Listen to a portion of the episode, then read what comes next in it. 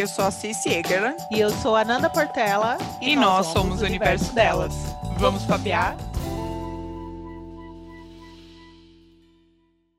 Estamos de volta com o universo delas, Universers. E esse é o nosso 33 episódio da nossa quarta temporada, que faz parte de um especial. E por falar em especial, nós vamos chamar ela, a nossa diva, que recentemente fez aniversário, mas está cada dia mais bela e jovem. Nanda Portela.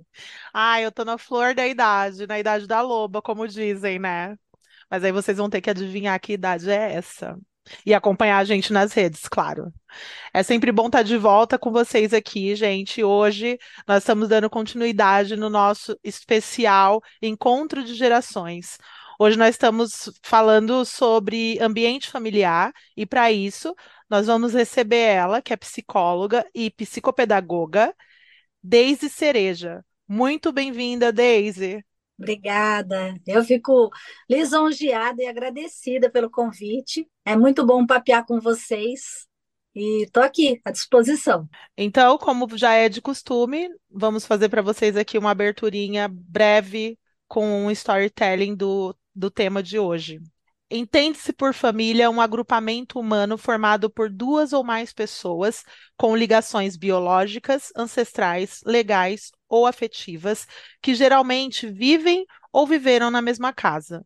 No que diz respeito ao ambiente familiar, vários estudos indicam a importância do mesmo no que concerne ao desenvolvimento saudável do indivíduo, sendo eles cuidado físico, cuidado afetivo, a estabilidade socioeconômica e social. Ou seja, a família é considerada uma instituição responsável por promover a educação e o cuidado, neste caso, dos filhos, bem como o responsável por influenciar também o comportamento dos mesmos no meio social.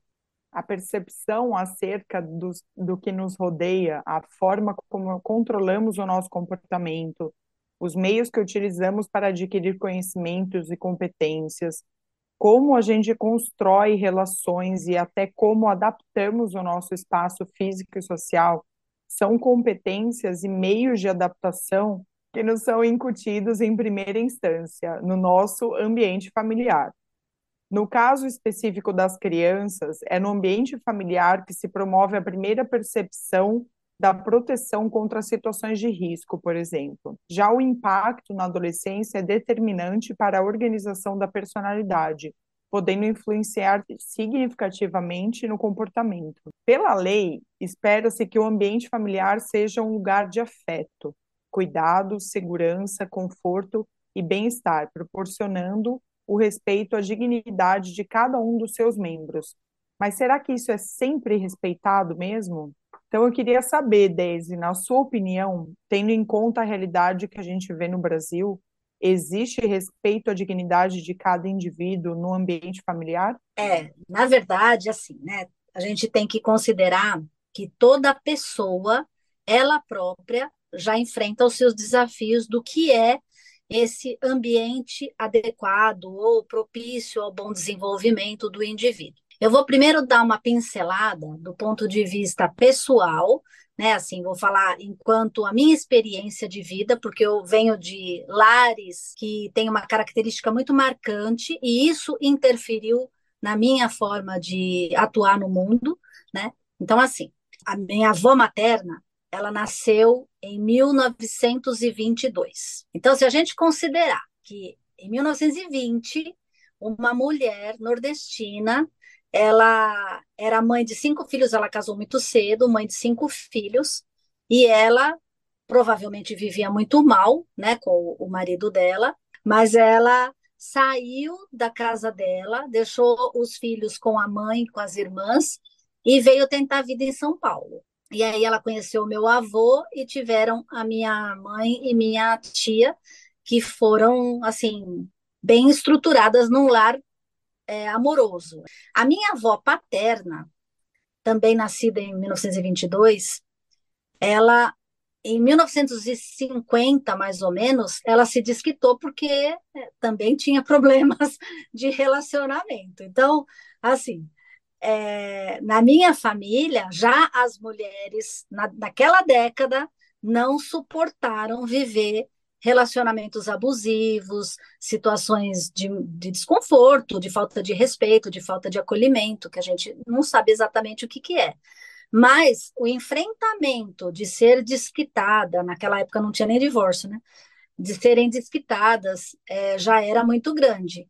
Então, eu vim dessa linhagem. A minha mãe também se desquitou, meu pai era alcoólatra, né? E aí também teve lá as desavenças deles, e aí ela se desquitou. E eu casei com o intuito de falar, não, eu vou ficar casada, né? E vou criar meus filhos com pai e mãe, tudo certinho e tal. 22 anos de casado, não aguentei, desquitei também, divorciei. Então, assim, é, hoje em dia está muito mais propício você cuidar do ambiente, mesmo que tenha que romper com padrões sociais daquilo que esperam de uma família, né, a fim de ter sanidade mental, a fim de ter é, um ambiente mais acolhedor e, e amoroso, do que você permanecer por convenção né, e criar um, um, uma neurose coletiva ali dos ambi do, do ambiente familiar.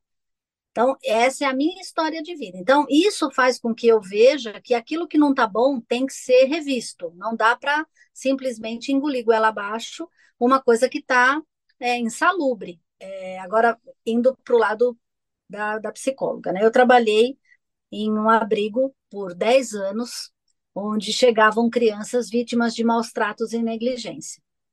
Essas crianças, elas traziam feridas tão, tão profundas que dificilmente serão cicatrizadas. Então, isso gera um impacto tão absurdo, tão nocivo na forma como essa criança não consegue confiar em ninguém, não acredita em afeto, é, não consegue se sentir amada e, e, portanto, ela não consegue perceber o valor dela.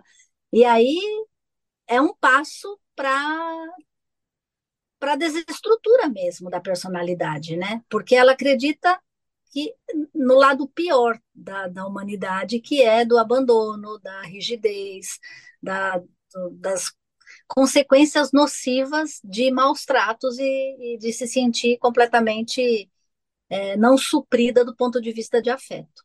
Dentro desse contexto que você trabalhou nos, nos abrigos com essas crianças, em contato direto com o dia a dia delas e com os traumas delas, você vê alguma saída para que elas possam se tornar adultos saudáveis? Sim, sempre. Eu acredito, né, que exista sempre a possibilidade da gente cicatrizar essas feridas.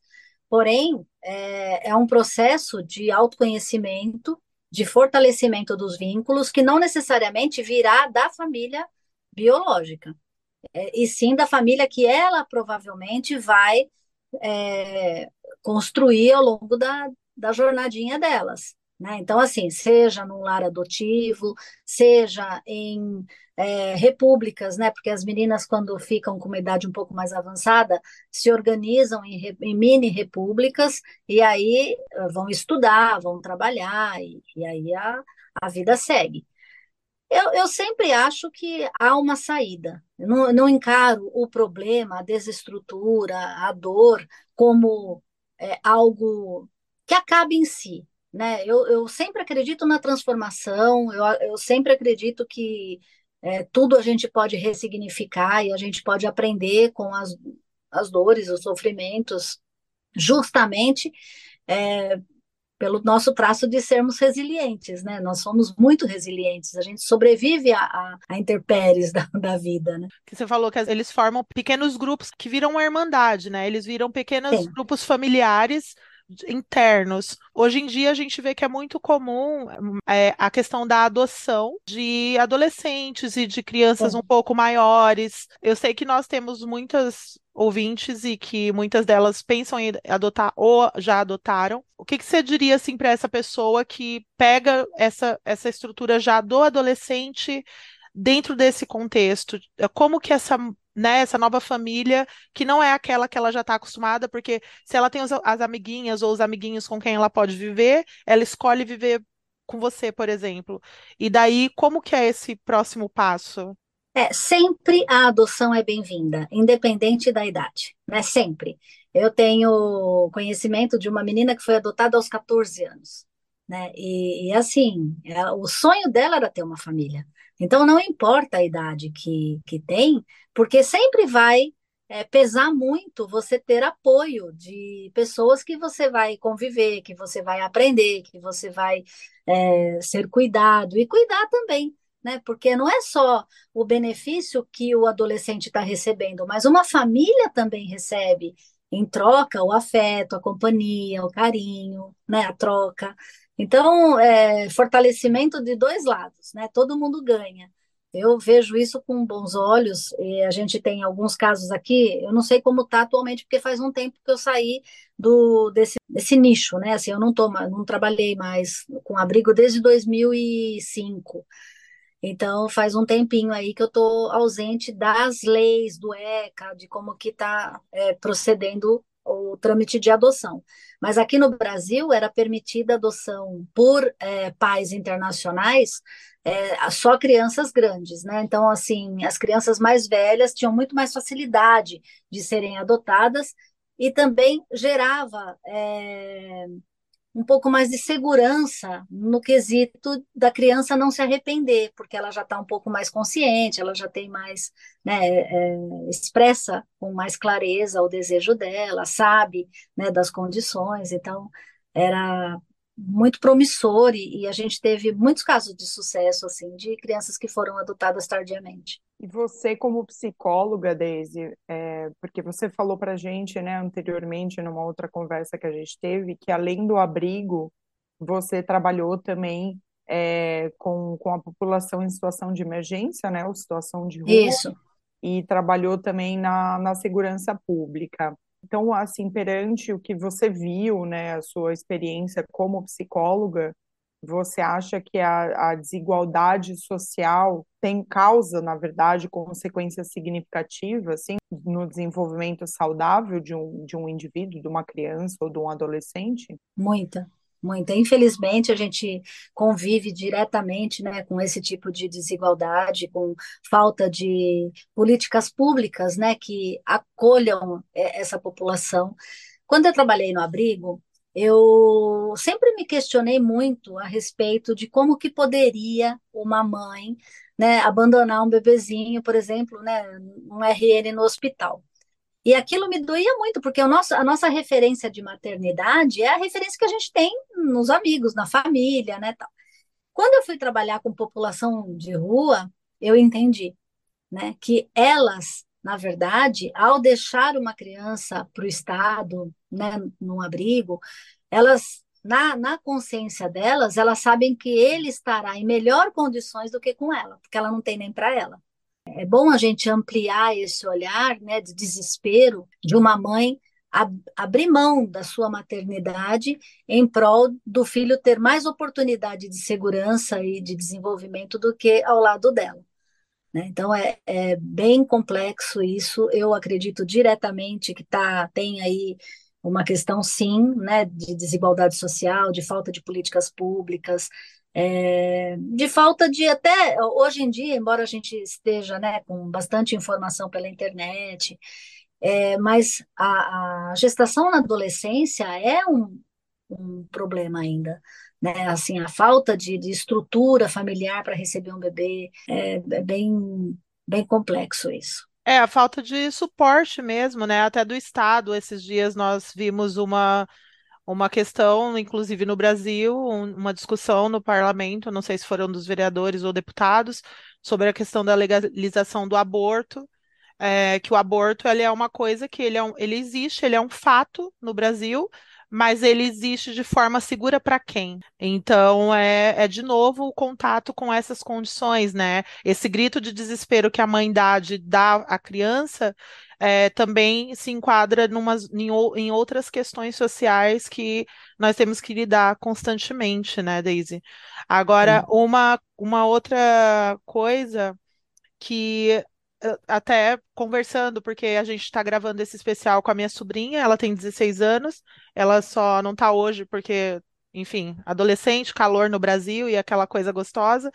Ela trouxe muito para nós aqui no, no universo a questão das ansiedades e da, da, do sentimento de depressão que os adolescentes vêm enfrentando. Eu sei que as crianças também já expressam quadros depressivos, né? Você acha que isso é mais comum dentro de um ambiente familiar hostil ou não diretamente? O, o quadro de depressão ele pode se desenvolver de outros canais que não só a hostilidade dentro de casa, a criança que apanha e tal. Eu, eu acho que isso está generalizado. Classe A, B, C, D e E, todos estão é, sujeitos, estão desenvolvendo e adoecidos é, por ansiedade e depressão. Né? Então, assim, eu atendo pessoas da área da saúde que estão adoecidos, que estão lutando contra a depressão e, e ansiedade, e atendo pessoas voluntariamente, né? Eu tenho alguns pacientes que eu atendo, que eu disponibilizo é, vaga para para atendê-los. E eu tenho, é, tenho alguns contatos que são das crianças do abrigo também, que eu também atendo, né? Então, é, é geral, né? Em geral. E, e, eu acredito até, Fernanda e, e Cici, que assim, a ansiedade, ela está cometendo, inclusive a gente, assim, não, ninguém está livre. A gente tem é, conhecimento e tem ferramenta para fazer o manejo da ansiedade, mas mesmo assim está difícil.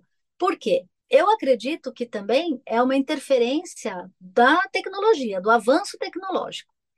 Né? Eu vejo uma ligação direta com redes sociais, com excesso de, de exposição às mídias, a telas. É, eu vejo isso assim, sine qua non, assim, uma coisa muito toma lá da cá, que é o fluxo da, do crescimento da ansiedade relacionado essa tecnologia exacerbada, esse uso abusivo que todos nós estamos fazendo do, dos smartphones, dos computadores, da internet, de modo geral. Eu vi até um, um meme, já que a gente está falando de internet, né? eu vi até um meme esses dias que falava da nossa geração, né, da minha geração e da Nanda ali, da geração dos millennials, né, é, milênios, vocês se lembram quando a gente podia desligar a internet? Ou seja, quando a gente desligava o computador e a gente não tinha mais contato com a internet, né?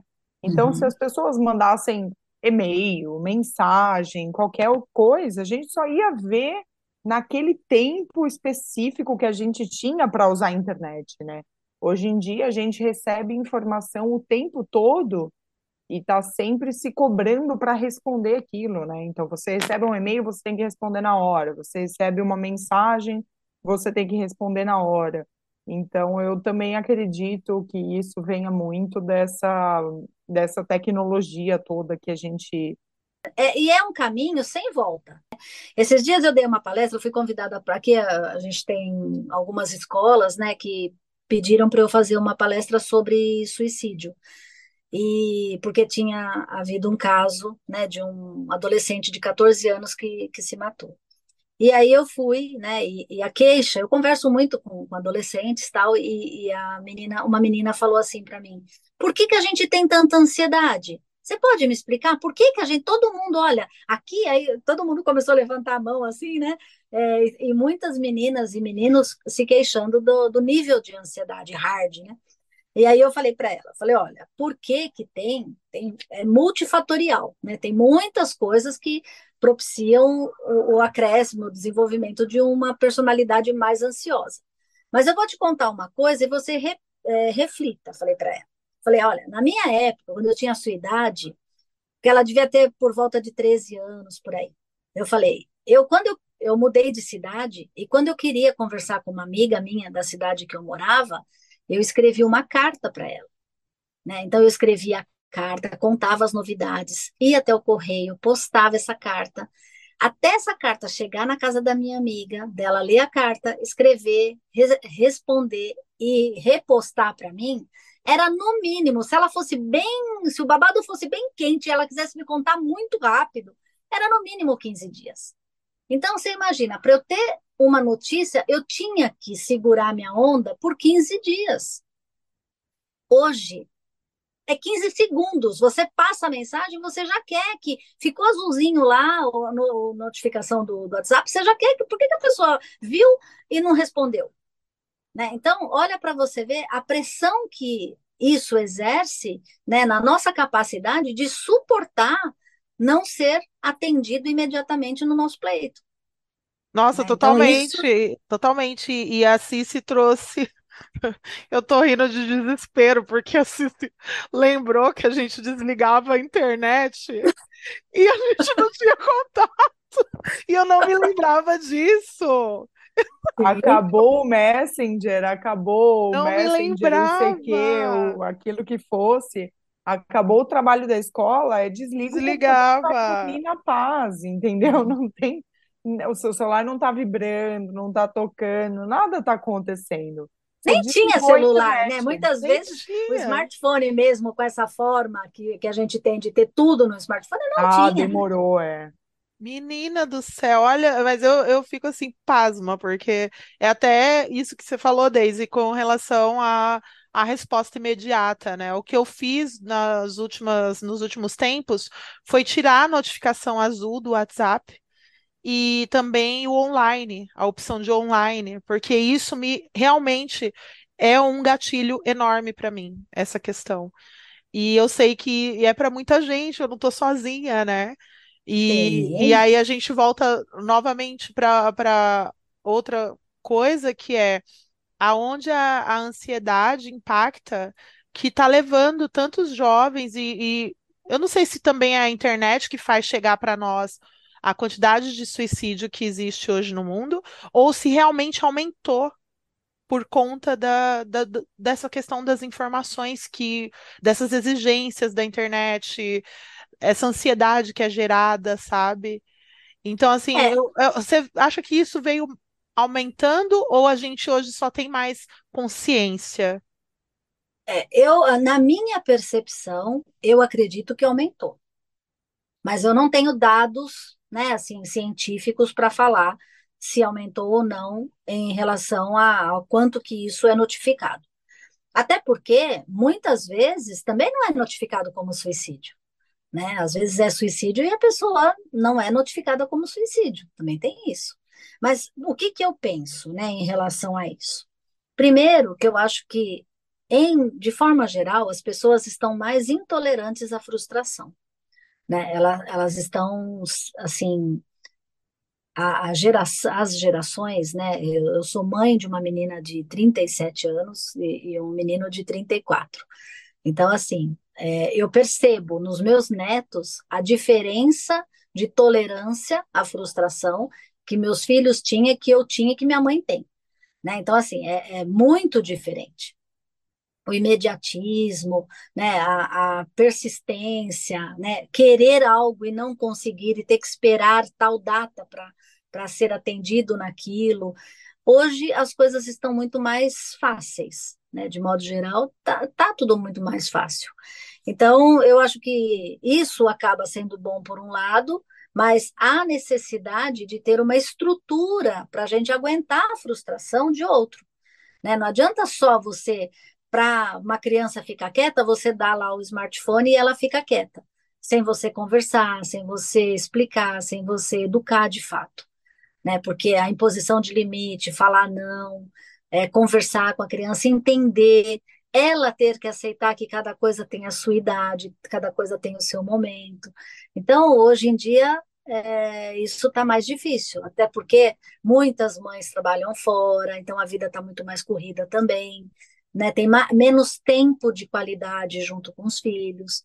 Então, o fortalecimento desses vínculos né, também está comprometido, muitas vezes, por uma demanda exaustiva, porque a mãe também quer ficar no telefone, a mãe também quer se distrair, né? E aí fica todo mundo no seu mundo isolado e não se fala de emoção, de frustração, de dores, né, de, de ócio, né, do tempo, de ocupar esse tempo ócio com uma com coisas mais edificantes ou que, que dê sentido e significado na existência. Se você fosse pegar a sua bola de cristal aí, dar um laudo para essas crianças aí do futuro, com base em tudo isso que você falou, né? Com base na família, o ambiente familiar um pouco mais ausente, mais isolado, cada um no seu smartphone.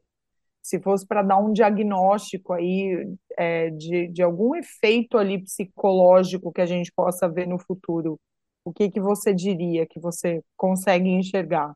Assim, a grande chave que eu penso que precisa virar é em relação à educação e o fortalecimento de vínculos saudáveis, reais, né, e afetivos para lidar com os desafios do uso abusivo da internet, das redes sociais e tudo mais. E psicologicamente falando, quais são esses desafios? Como que vai estar essa galera aí? É, mais ansiosa, menos ansiosa, depressiva, burnout? É, isso são, eu vejo isso como já é. Nem acho que, que tem é, possibilidade de piorar, porque eu acho que já está tão ruim. Né? Assim, o, o que eu vejo de demanda em consultório é muito é, burnout, é, ansiedade, síndrome do pensamento acelerado, é, a, o próprio TDAH também tem tido esse boom, por quê? A criança não consegue focar numa coisa só, porque ela tem milhares de estímulos. Então, ela também sofre com isso de ter que estabelecer um foco, de ter que ter concentração, porque o mundo está muito interessante para ela, né? Videogame, é, memes, brincadeiras, redes sociais. Então, assim, é difícil para a própria criança, em fase de alfabetização, desenvolver essa maturidade para saber que aquela hora é hora de ler, né? que aquela hora é a hora de estudar, sem o auxílio do, da, da tecnologia. Né? Então, eu vejo que já estamos vivendo essa, esse carro desgovernado que se chama o uso abusivo da internet, da, das, dos recursos tecnológicos. E aproveitando que a gente está falando assim dessas, dessa, né, do boom tecnológico, de toda essa mudança que vem acontecendo aí, é, e que vai claramente continuar acontecendo, né? Outras gerações estão vindo e ainda virão. Então, eu queria saber, assim, ao longo desses anos, com toda a sua experiência profissional, é, o que, que você vê nessa mudança dessa educação, né? De pais que educavam crianças nos anos 90 ou nos anos 2000 e de, dos pais de hoje? Antigamente, para você saber o que, que acontecia na casa do amigo, você precisa ir à casa do amigo, você precisava ir lá para saber. E mesmo assim, não era você não tinha total acesso no funcionamento, se aquelas relações eram funcionais ou disfuncionais. E hoje tem de tudo, né? Tem tanto a, é, de uma forma explícita é, vivências desfuncionais, né, expostas aí a céu aberto, quanto as lares mais funcionais. Então, o diálogo, né, a, o prazer da convivência, eu acho que é a base. Né? Quanto mais for gostoso, embora, por exemplo, é, meus netos os dois já mexem no telefone, já tem é, smartphone e tal. Mas quando eu vou lá, eu faço questão da gente jogar jogos de tabuleiro, da gente contar história, da gente ler. Por quê? É, é o momento de estar presente ali, de fato, aquela consciência daquele momento e o quanto que esse vínculo ele é insubstituível, né? Teve agora, eu também já porque eles moram longe de mim, é, a gente tem o momento da leitura. Então, através do smartphone, a gente faz a leitura em conjunto. Então, cada um, ele fica no quarto, ela na, na sala e eu aqui, e a gente lê e, e, troca, e agora é você que continua, e o que, que você entendeu desse capítulo. Então, também tem esse cantinho de leitura usando os recursos, mas é de uma maneira pessoal, né? Assim, eles sabem que é o, o horário de ler com a vovó. Né? Então, tem, tem essa, é, esse fortalecimento, assim, de saber que pode conversar, de que pode buscar, né? ter essa garantia, assim. Eu acho isso muito importante. Né? É, é de... carinho. É, e, e, falando em carinho, infelizmente, né, assim, a gente é, vem de um contexto sociocultural que é muito conhecido pelo abandono parental, né? É, não estou falando do, das crianças que são deixadas em abrigos nem nada, estou falando especificamente de crianças que são abandonadas dentro da própria casa, ou pelo pai ou pela mãe.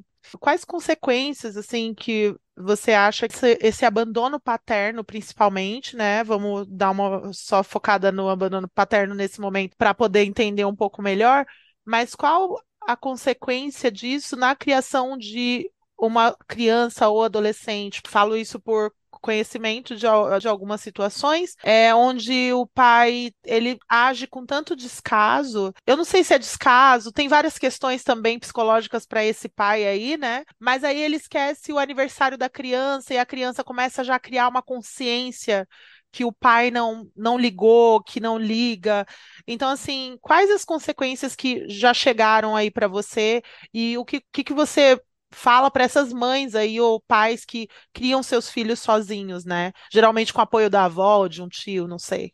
Eu penso que é complementar o papel do pai com o da mãe pelos pelo próprio aspecto mesmo psicológico, né? Então, assim, alguns atributos do masculino é transmitida na educação é, da figura paterna. E alguns atributos do feminino é, do mesmo, da mesma forma. Acontece que a mãe, que é, é, solo, ela desenvolve também esse aspecto do masculino, né? E vai ser, ter sempre uma figura masculina que vai transmitir, seja um irmão mais velho, um tio, um avô, um professor, né? Então, de alguma maneira, essa criança ela vai receber ali é, até de, de super-heróis, né? Assim, esse atributo do, do herói, do, do provedor, do que protege, né? É, como recurso da estruturação da sua personalidade. Então, sempre vai ter um jeitinho, vai ter uma figura que vai fazer aquele papel de alguma maneira. Porque se a gente for pensar só na questão da presença física, é, muitas vezes os pais estão em casa, só que não estão em casa, com a disponibilidade de conversar, de educar, de pontuar, de aconselhar, de, de dar aconchego, de dar essa proteção, esse, esse, esse conceito de pertencimento a um, um lar, né, assim, familiar. Então, é, é relativo isso, né? Tem pessoas que sofrem desse abandono tendo pai e mãe em casa, e tem pessoas que não sofrem disso tendo só um, uma pessoa de apoio. Né? Então, é, é, muito peculiar, assim, cada criança também tem uma demanda, tem crianças que são mais demandosas, né, assim, são mais carentes, são mais sensíveis afetivamente, tem crianças que já são mais na delas, que já se viram, que já buscam ali o seu desenvolvimento, sabem o que querem, né, não ficam muito nesse, nessa busca, né, de, de entender aquilo como uma dor para ela, né? Ah, meu pai saiu de casa porque ele tinha outros interesses, ou porque ele quis, ou porque... mas não é uma coisa assim, ah, ele saiu de casa porque ele não me ama, ou ele saiu de casa porque ele não ama minha família, ou não ama minha mãe. Então, é, é, depende muito de como lidar. O que eu sempre falo é que cada história tem que ser validada. E com aquilo que a gente tem, a gente tem que procurar fazer o nosso melhor. Né? É, nem sempre a gente vai acertar mesmo tendo recursos, né, assim, a nosso favor, nem sempre a gente vai acertar. Às vezes a gente, o desejo de querer acertar é o grande lance. O quanto que eu estou preocupada em, em, atender o apelo dos meus filhos, porque mesmo que a gente tenha filhos, é, os filhos têm uma, uma necessidade diferente também, mesmo na mesma condição né? Assim, às vezes tem o mesmo pai e a mesma mãe e uma criança demanda determinadas coisas e apresenta determinados sintomas que o irmão que está naquela mesma situação não tem, não demanda, né? Então é, é, é, nós somos indivíduos e essa multi multiformas de enxergarmos o mundo, de interagirmos com o mundo, é, é, imprevisível assim. Não tem como prever, né, o adulto ou a criança que será um adulto, que eu costumo falar sempre, todo mundo fala, ai, ai, não teve filho ainda, não sei o quê. Falo, gente, mas criar um adulto, porque a gente não cria uma criança, a gente cria um futuro adulto, né? Exatamente. né? Então, é, é, não tem como é, pré-definir como essa pessoa vai ser, porque ela vai ter as escolhas e as vivências e as experiências, né, que vão moldar ela independente da nossa das, nossas, das nossas interferências aí para que não sofra, para ajudar, para acolher, enfim. Entendi. É, é eu ainda acho, Fernanda, que a grande solução para tudo isso é o amor. Porque quando você tem ali aquele amor mesmo, de, de até de se tornar desnecessário, né? Eu, eu sempre falo isso para as mães. Boa mãe é que se torna desnecessária para o filho, porque é sinal que ela cumpriu o papel dela e, ele, e fez ele caminhar sozinho. Porque eu vejo também mães que são devoradoras de sonhos, mães que aprisionam, quer tanto proteger que não deixa o filho viver.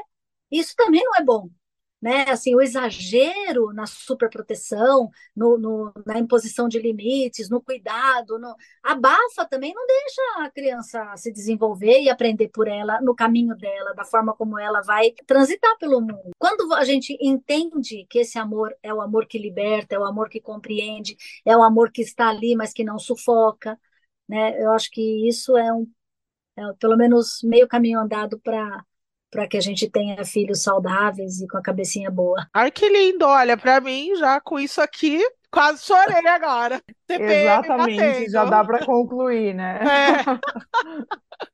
É. é isso, acho que, acho que hoje a gente conversou sobre essas questões e todas têm é, esse fundamento que você terminou falando agora, Daisy, que é que é esse amor, né? É amar até não ser mais necessário ali para que, que o outro consiga, o outro, no caso, quem ainda depende, né? Uma criança, um adolescente, para que ele consiga ter autonomia. É, que mundo melhor a gente teria, né? Que, que adultos menos traumatizados e mais desenvolvidos, se todos os indivíduos fossem respeitados, né? em, em ambientes familiares saudáveis. Por isso que, que assim, uma das grandes batalhas minhas, né, que eu saí do consultório, né, numa época que era tudo muito fechado, que psicologia era para poucos, psicoterapia era para poucos. A minha intenção é justamente divulgar para as adolescentes, para é, pré-adolescentes até, o desenvolvimento da autoestima. Porque quando ela aprender a se amar, quando ela aprender a se respeitar, a chance dela entrar num relacionamento abusivo vai ser menor, a chance dela saber o que ela merece é menor, dela errar, né, no sentido de aceitar qualquer coisa ou de se submeter a, a padrões disfuncionais de convivência. Né? Então, é, é muito importante para a gente preparar as nossas meninas. Eu falo das meninas, gente, mas é dos meninos também né? Mas mais das meninas, porque ainda é, é, ela que carrega o bebê quando ela tem uma gestação, por exemplo, né? Recai sobre ela ainda o peso maior da, da maternidade e da maternagem pós o parto. Né? Então, é, acho que o peso cai sempre em cima da mulher, né? De uma maneira geral, grávida ou não, mãe ou não. E você veio então parar, não por acaso, no lugar certo, né? Porque o trabalho que eu e a Nanda vem fazendo aqui é justamente esse, né? O nosso objetivo é, é e esse espaço é, para uma conversa, né, para uma troca, existe justamente para a gente conseguir empoderar a mulherada, né? É, desde menina agora, porque agora a gente está falando com outro público, né? Com esse especial encontro de gerações e para justamente isso, para incentivar o auto amor aí, é, autovalorização. O autocuidado, né, autovalorização, o autoconhecimento, né, para que ela possa é, garantir a escolha dela sendo positiva para ela, né, no sentido de proteção, de segurança. É, e, e é muito engraçado quando a gente observa que as mães e que as mulheres de antigamente, o objetivo maior era é, ter a família, ser mãe, né, cuidar da casa. E hoje, e ela ficava muito vulnerável a respeito do parceiro, do que ele ofereceria. E hoje não, hoje ela sabe o que ela quer, o que ela não quer. E ela consegue estabelecer limites saudáveis de acordo com a sua expectativa, né? Queria primeiro, é, antes de tudo, agradecer, né, a sua presença, a sua troca aí, foi muito legal. Acho que foi muito engrandecedor aí para todo mundo que vai, vai escutar a gente. É, e queria perguntar se você tem alguma dica para deixar para o pessoal, com relação a esse episódio? Alguma série, algum livro? Qualquer coisa Tem. que você sinta assim de indicar. Tem uma médica psiquiatra que ela escreveu um livro recentemente que chama Nação Dopamina. O nome dela é Ana Lembeck e, e é um livro que fala desse imediatismo, essa necessidade imediata de satisfação através do químico, seja qualquer que tudo que oferece para a gente essa descarga de adrena, de dopamina que a gente tem no cérebro, né? E também uma série que é uma série já não é tão nova, mas chama Black Mirror. Vocês conhecem? Já viram? Sim, o Black Sim, Mirror. todas as temporadas.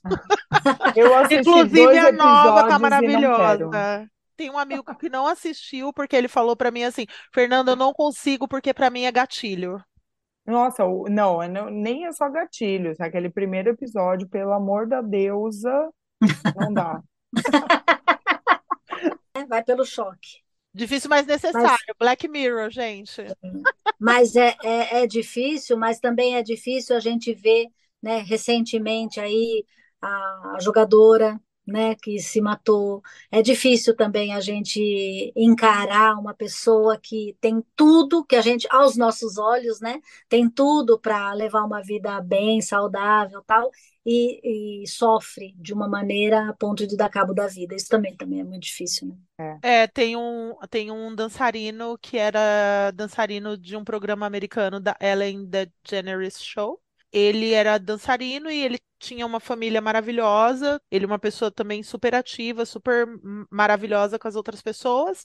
E pronto, ele também ah, tirou, né, a própria vida em, em um momento, deixando sem explicação a mulher, os filhos e tudo. E é isso, é, é quando a gente compara isso com a vida, por exemplo, da série, né? Se a gente for falar de alguns episódios aí de Black Mirror que quase todos abordam a mesma temática, que é essa a falta de privacidade, né? Essa bomba de informação, é, em que situação nós estamos sendo colocados aí, né? Então é procurar mesmo esses mecanismos de ajuda, né? Enfim. Sim. E assim, na dúvida, gente, é, é cultuar a amizade, né, a parceria, a cumplicidade, sempre é, se sentir acolhido e, e compreendido por alguém que faça sentido para você, né? Porque não tem, eu acho que não tem remédio melhor do que o ombro amigo, né, de alguém que de fato te conheça e te aceite do jeito que você é. Olha, e com essa aqui, gente, eu já vou aqui encerrando esse episódio maravilhoso, porque, né, só foi frases aí de, de impacto da Daisy, mas eu vou deixar aqui para vocês a nossa frase do universo, e ela fala exatamente sobre isso, que é, não há melhor lugar do que o nosso lar, mas o nosso lar é definitivamente onde nós nos sentimos bem em estar, é onde você escolher se for com amigos, se for com família. Esse é o seu ambiente familiar, o que é familiar para você. Então, com essa a gente fica por aqui. Nós nos encontramos na próxima. Muito obrigada por esse episódio maravilhoso a todos vocês. Um beijinho.